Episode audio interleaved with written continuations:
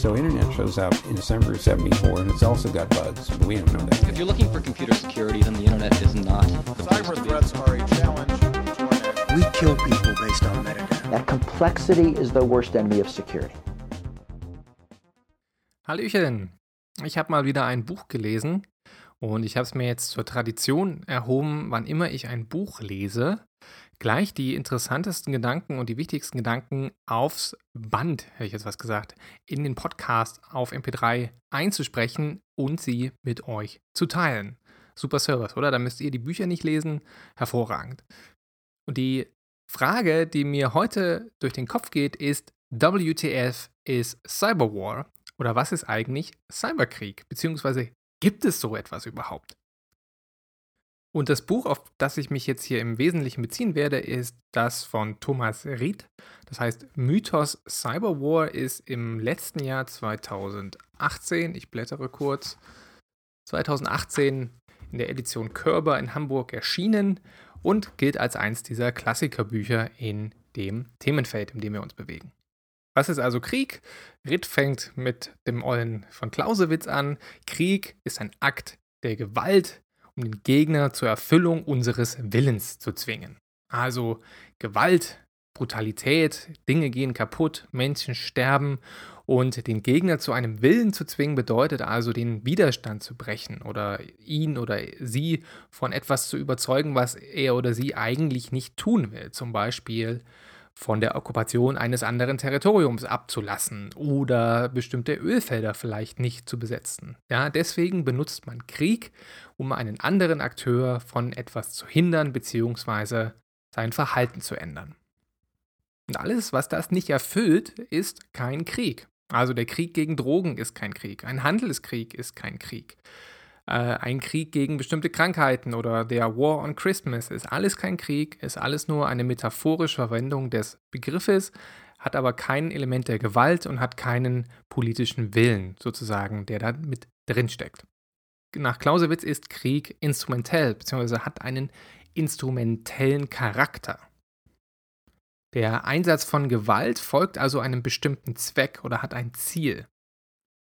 Der Gewalteinsatz ist also das Mittel und das Ziel der Übung ist, dem Gegner den eigenen Willen aufzuzwängen, also zu sorgen, dass er das tut, was wir wollen, was er tut. Das heißt, jeder Krieg hat so einen instrumentellen Charakter und Kriege, die das nicht haben, sind komplett wahnsinnig und komplett sinnlos und könnte man im Wesentlichen komplett sein lassen. Und deswegen kommt das dritte Merkmal dazu und das ist der politische Charakter von Krieg. Also Krieg ist niemals ein einzelner Akt oder eine singuläre Entscheidung, sondern immer, immer ein Prozess, in dem politische Entscheider eine Rolle spielen. Und damit es Krieg ist, muss ein politisches Gebilde oder ein Repräsentant eines Staates äh, die Absicht und den Willen bekunden, den Gegner zu einem Verhalten zu zwingen. Das heißt, dem Gegenüber muss dieser Wille in irgendeiner Art und Weise bekannt sein, damit er oder die darauf reagieren kann. Das ist ja in der Regel bei, bei Kriegen immer so. Die Interessen der Kriegsparteien sind einander in der Regel bekannt. Ja, Staat A will, dass Staat B etwas tut, aber Staat B will das nicht. Mit anderen Worten, der zuvor erwähnte politische Wille muss zu irgendeinem Zeitpunkt in der Auseinandersetzung übermittelt werden, also dem Gegner bekannt gemacht werden, weil sonst ist das Ganze sinnlos. Sonst kann er, er oder sie ja das Verhalten nicht ändern, wenn gar nicht klar ist, in welcher Art das Verhalten geändert werden soll. Und wenn man jetzt diese drei Elemente zusammennimmt, die physische Gewalt, die Instrumentalität und den politischen Charakter, dann sagt Thomas Reth, gibt es bisher keinen Cyberangriff, der diese drei Kriterien gleichermaßen genügt. Und darüber hinaus gibt es nur ganz wenige Cybervorfälle, die überhaupt nur eines dieser Kriterien überhaupt erfüllen. Die meisten Cybervorfälle, die sich beobachten lassen, folgen nämlich nicht diesem politischen Charakter von Kriegshandlungen, sondern haben ganz andere Motive, nämlich zum Beispiel finanzielle Motive, wenn wir an Cyberkriminalität denken. Ähm, Spionage oder das äh, Aufsammeln von Informationen, was ein anderer dominanter Mechanismus von Cybervorfällen ist, oder Subversion, also das Beeinflussen von einer öffentlichen Meinung oder einer Art psychologische Komponente. Das sind so die wesentlichsten, die häufigsten Formen von Cybervorfällen, die sich so beobachten lassen. Aber ganz wenige von denen haben kriegsähnliche Charakteristiken bzw. erfüllen die Charakteristiken, die für eine Kriegsbezeichnung notwendig wären. Spielen wir es doch mal durch. Es gibt nur eine Handvoll Cybervorfälle, wo überhaupt mal physische Gewalt eine Rolle gespielt hat. Also wo physisch etwas kaputt gegangen ist. Das war 2007 eine Simulation in den USA am Aurora Generator, wo man eine Schadsoftware einen Generator zerstört hat in einer Testumgebung. Stuxnet ist ein bekanntes Beispiel mit den iranischen Atomzentrifugen. Wir haben diesen äh, ominösen Fall des ThyssenKrupp-Hochofens, der durch eine Malware beschädigt worden sein soll, obwohl es dazu kaum öffentliche Informationen gibt. Wir haben zweimal Stromausfälle in der Ukraine gehabt, 2016 und 2017, wenn ich mich nicht täusche. Ansonsten äh, zählt zum Beispiel der Cyber Operations Tracker vom Council on Foreign Relations nur ganz, ganz, ganz wenige Vorfälle wo physische Gewalt eine Rolle gespielt hat. Und wir reden ja hier gerne von Millionen bis Milliarden Cyberangriffen, Anführungsstrichen, jedes Jahr. Und wir reden über eine Geschichte von Cybervorfällen, die 30, 40 Jahre lang währt. Und wenn davon insgesamt nur ganz wenige Vorfälle überhaupt ein Gewaltkriterium beinhalten, dann ist das schon eine sehr bedeutende Erkenntnis. Die Geschichte mit dem Instrument, instrumentellen Charakter von Cyber-Vorfällen ist ein bisschen komplex, aber es gibt Vorfälle, wo man sehen konnte, dass da versucht wurde, Zwang mit auszuüben, also einen Gegner von etwas zu überzeugen, was er eigentlich nicht tun wollte. Die Frage ist dann immer noch, ob das Ganze erfolgreich ist. Versuche, das zu tun, gab es auf jeden Fall. Ein Beispiel dafür ist der Sony-Hack von 2014. Der wird Nordkorea angelastet und ist im Kontext des Filmes The Interview von Sony Pictures zu sehen, wo der nordkoreanische Diktator Kim Jong-un ähm, ermordet wird auf humoristische Art und Weise. Und Nordkorea fand diesen Film überhaupt nicht super, hat daraufhin Sony gedroht, die Veröffentlichung des Filmes in den Kinos zu stoppen. Sony hat dann den Film, glaube ich, nur digital veröffentlicht, ist also ein Stück weit eingeknickt. Und dann gab es einen Cyberangriff auf Sony, wo eine bestimmte Anzahl von Rechnern gelöscht wurde. Das hat einen gewissen wirtschaftlichen Schaden verursacht. Jetzt muss man hier natürlich festhalten, okay, wir haben hier nur eine politische Entität, nämlich Nordkorea. Sony ist eine Firma. Die Firma hat ihr Verhalten so ein bisschen angepasst, also hier kann man das Element des Zwangs sehen, aber die US-Regierung hat ihr Verhalten nicht geändert. Die hat die Position gegenüber Nordkorea nur noch verstärkt und hochgefahren, ist also hier nicht eingeknickt. Es gab also hier den Versuch, einen Gegner von einer Handlung zu überzeugen, das hat aber nur so bedingt funktioniert. Oftmals wird auch Estland 2007 als Beispiel genannt.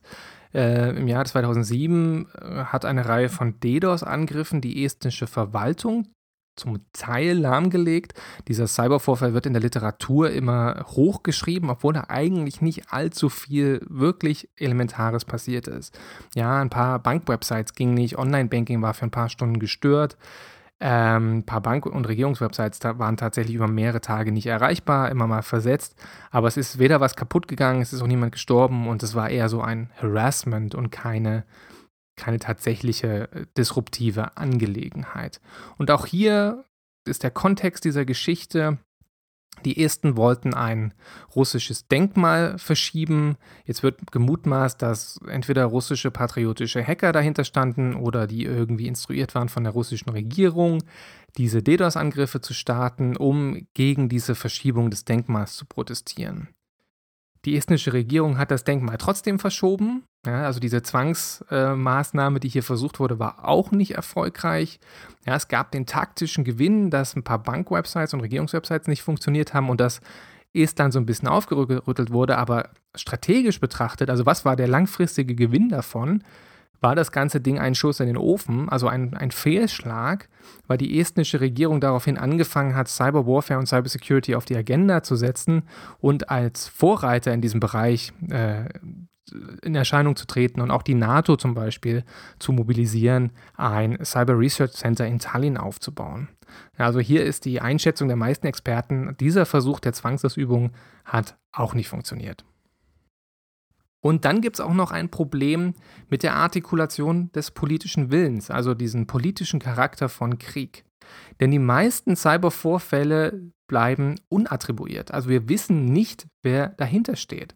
Und diejenigen, die die Vorfälle ausüben, treten in der Regel auch nicht mit Bekennerschreiben in Erscheinung. Wie das beispielsweise bei terroristischen Anschlägen der Fall ist. Und jetzt einen politischen Willen zu kommunizieren, indem man nicht zugibt, dass man hinter einer Tat steckt, ist schwierig in politikwissenschaftlichen Konzepten von Signaling. Also Signaling bedeutet, die, politische, die politischen Interessen und die Position zu signalisieren durch bestimmte Handlungen.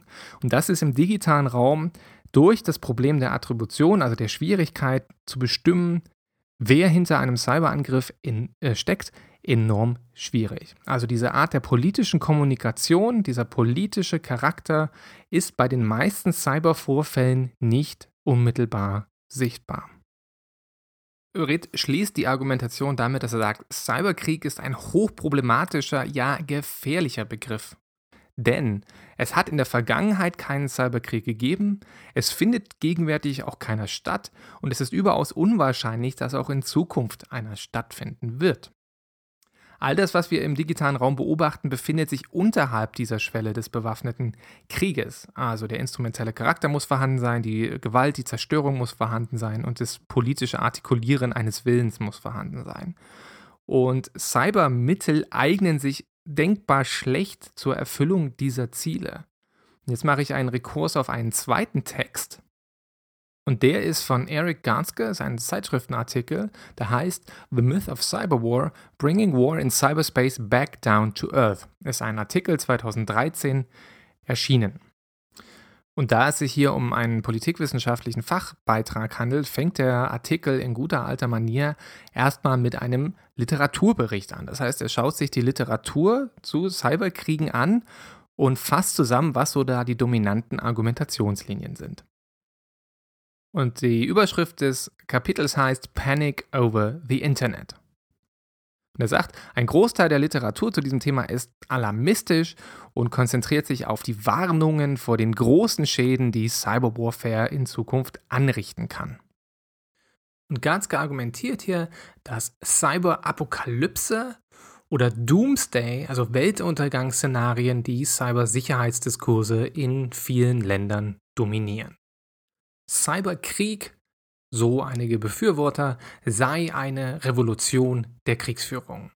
Weil große Staaten jetzt auf einmal verwundbarer werden, weil sie ebenso abhängig von IT-Systemen sind.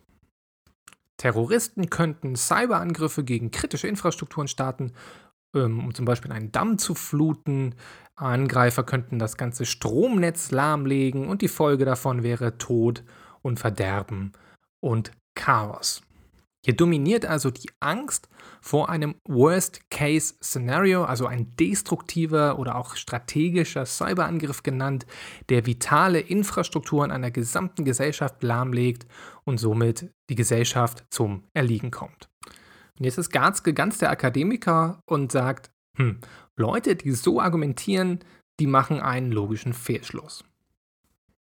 Denn der Fehler, der hier gemacht wird, ist von möglichen oder potenziellen Szenarien auf tatsächliche Ereignisse zu schließen.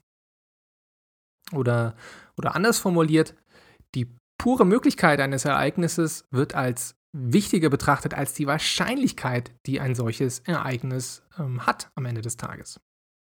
Die Motive und die äh, Handlungslogik von Akteuren, die so einen Angriff durchführen könnten, wird dabei komplett ignoriert. Ja, also von der puren Möglichkeit eines solchen Ereignisses und ein Angriff auf ein Stromnetzwerk ist möglich und es gibt auch Beispiele dafür. Von der Möglichkeit wird auf die Wahrscheinlichkeit geschlossen, sprich, dass sowas die ganze Zeit passieren wird und könnte. Und diese Denkweise, so Eric Ganske, nimmt mittlerweile pathologische Züge an, weil wir in anderen gesellschaftlichen Bereichen überhaupt nicht so denken.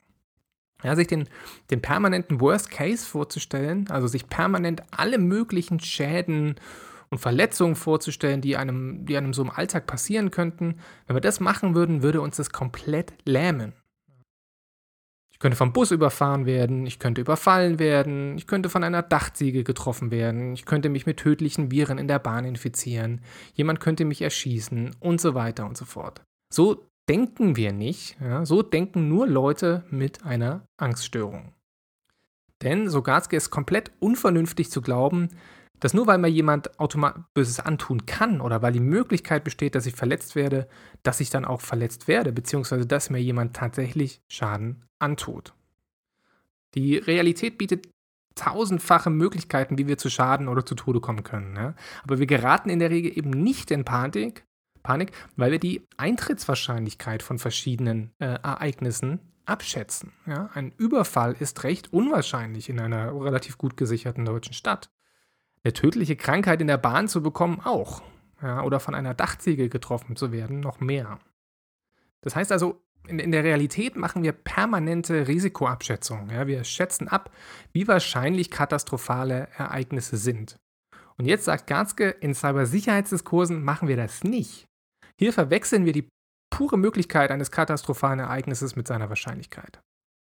Aber die pure Möglichkeit, dass Schäden passieren können, sagt eben nichts darüber aus, wie wahrscheinlich die sind. Und das ist genau der Denkfehler von Cyberapokalyptikern. Denn sie ignorieren die Motive und die Gründe, die Menschen haben, um beispielsweise Gewalt auszuüben. Und wir müssen uns also fragen, unter welchen Bedingungen hätte eigentlich ein Akteur Interesse an einem solchen strategischen Cyberangriff, der zum Beispiel unser Stromnetz ausschaltet? Denn wie gesagt, möglich ist so ein Szenario, aber eben nicht wahrscheinlich. Und jetzt müssen wir uns mit der Logik von Krieg und von Gewalt auseinandersetzen. Und hier hat die Politikwissenschaft einige Theorien im Angebot. Und hier sind wir jetzt beim Thema Konflikttheorien angekommen. Und die schlagen in der Regel zwei Mechanismen vor, warum man politische Ziele mit Mitteln der Gewalt, also zum Beispiel mit einem strategischen Cyberangriff, verfolgen könnte. Nummer eins ist, jemanden für eine unerwünschte Handlung zu bestrafen oder sein Verhalten zu ändern. Das ist also quasi das, was Thomas Ritt gesagt hat. Ja? Also Gewalt dafür verwenden, um jemanden zu einer Handlung zu zwingen, die er oder sie ohne den Gewalteinsatz wahrscheinlich nicht durchführen würde. Das heißt, hier wird also mit Konsequenzen gedroht. Vielleicht ein Beispiel aus dem Alltag.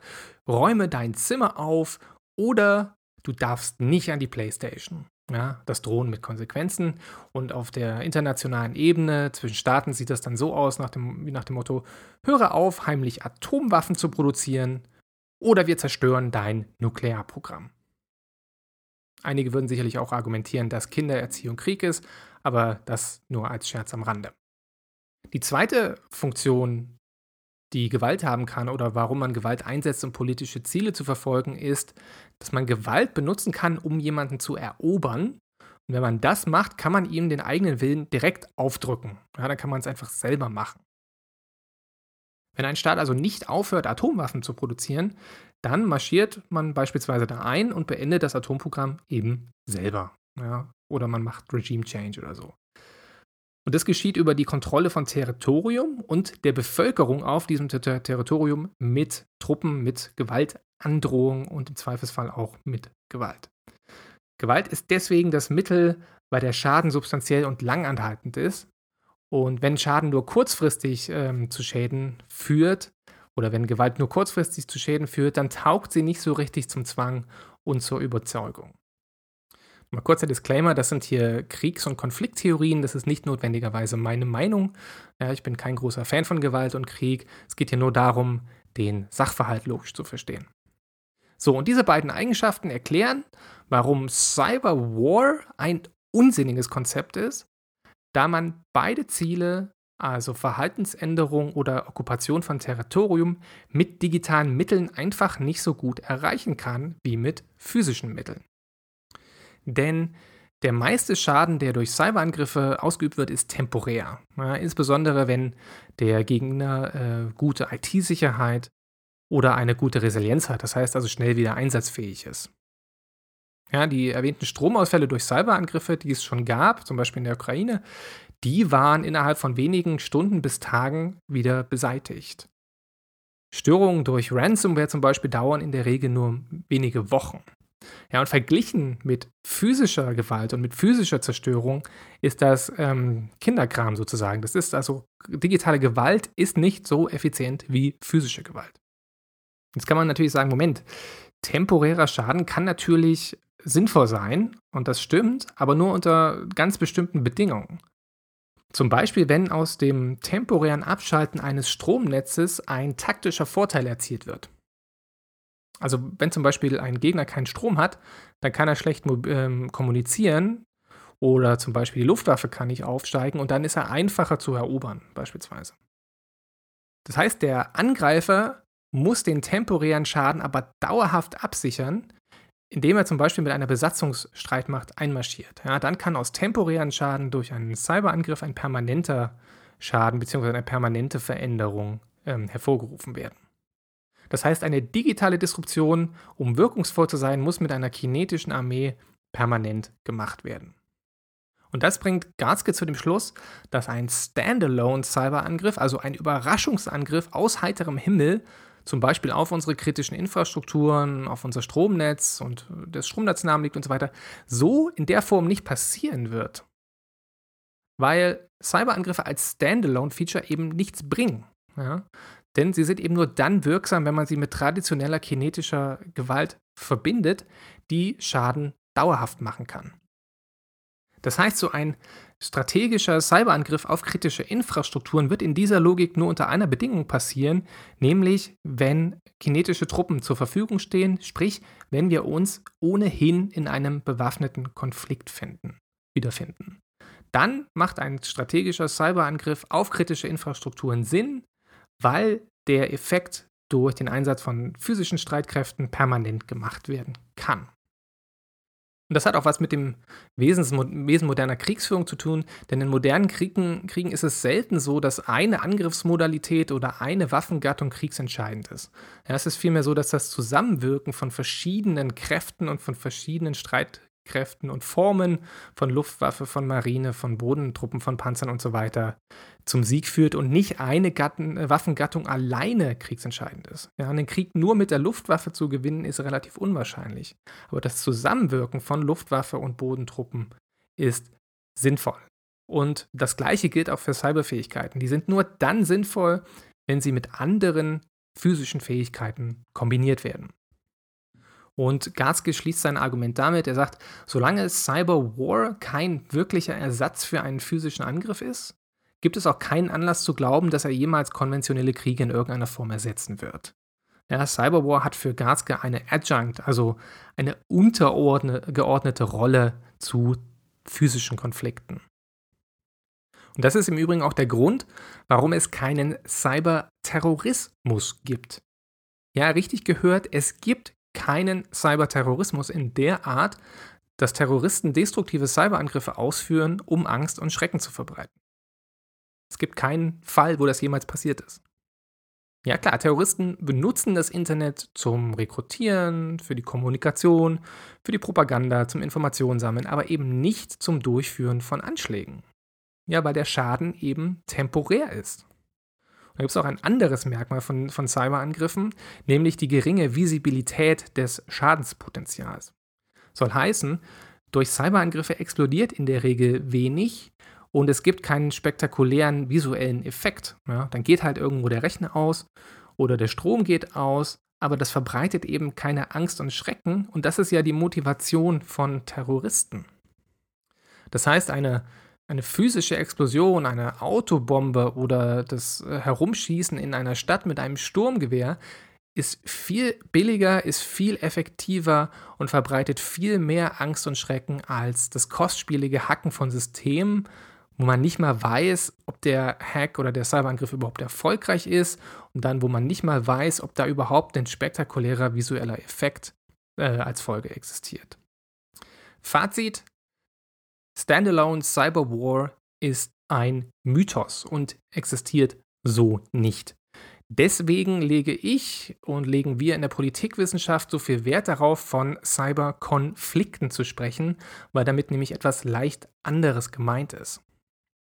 Valeriano und Manes definieren Cyberkonflikt äh, in ihrem Buch Cyber War and Realities als die Benutzung von Computertechnologien für bösartige oder destruktive Zwecke mit dem Ziel, äh, eine Verhaltensänderung oder eine Modifikation von diplomatischen und militärischen Interaktionen zwischen Staaten herzustellen. Ja, damit ist nicht dieser destruktive, wir schalten ein Land aus äh, Begriff gemeint, sondern eine Stufe darunter wird damit angesprochen. Jetzt habt ihr es. Also wenn das nächste Mal jemand von Cyberkrieg nach einem Cybervorfall spricht, dann holt ihr den Clausewitz raus und sagt, halt, Moment. Ja, Krieg bedeutet Gewalt. Krieg ist ein Instrument zum Erreichen von Zielen, wie den Willen des Gegners zu brechen und hat eine politische Komponente, die klar kommuniziert sein muss. Wo sind all diese Eigenschaften bei diesem Vorfall, über den wir sprechen? Ja, wo ist die Gewalt, die physische Zerstörung und der Verlust von Menschenleben ja, als das zentrale Merkmal von Krieg? Kann mit diesem Vorfall, der da jetzt passiert ist, der Wille eines Gegners gebrochen werden? Und wo ist dieser politisch kommunizierte Wille? Denn häufig ist ja nicht einmal klar, wer einen Cyberangriff zu verantworten hat. Und dann werdet ihr schnell feststellen, dass der Vorfall keins dieser Kriterien oder vielleicht eins dieser Kriterien erfüllt und den Rest nicht. Und wenn dann jemand sagt, aber Moment, eine Schadsoftware kann physischen Schaden anrichten, dann sagt ihr, ja, kann sie. Die Möglichkeit existiert, aber davon direkt auf die Wahrscheinlichkeit des Eintretens zu schließen, ist paranoid und nur etwas für Menschen mit Angststörungen. Denn die Akteure, die die Fähigkeit für solche Angriffe haben, würden die nicht aus heiterem Himmel heraus anwenden, sondern höchstwahrscheinlich nur im Kontext eines bewaffneten Angriffs. Eben weil die Schadenswirkung von Cyberangriffen temporär und indirekt ist und mit physischen Truppen, mit physischer Gewalt permanent gemacht werden muss. Und dann lasst ihr einfach das Mic droppen, dreht euch um und geht ganz cool aus dem Raum. Und ich kann mein Mikrofon leider nicht droppen, weil es bei mir an den Tisch montiert ist. Ich gehe jetzt aber gleich trotzdem total lässig aus dem Raum. Vorher wünsche ich euch aber noch einen schönen Tag, bedanke mich recht herzlich fürs Zuhören und sage Tschüss und Bye bye.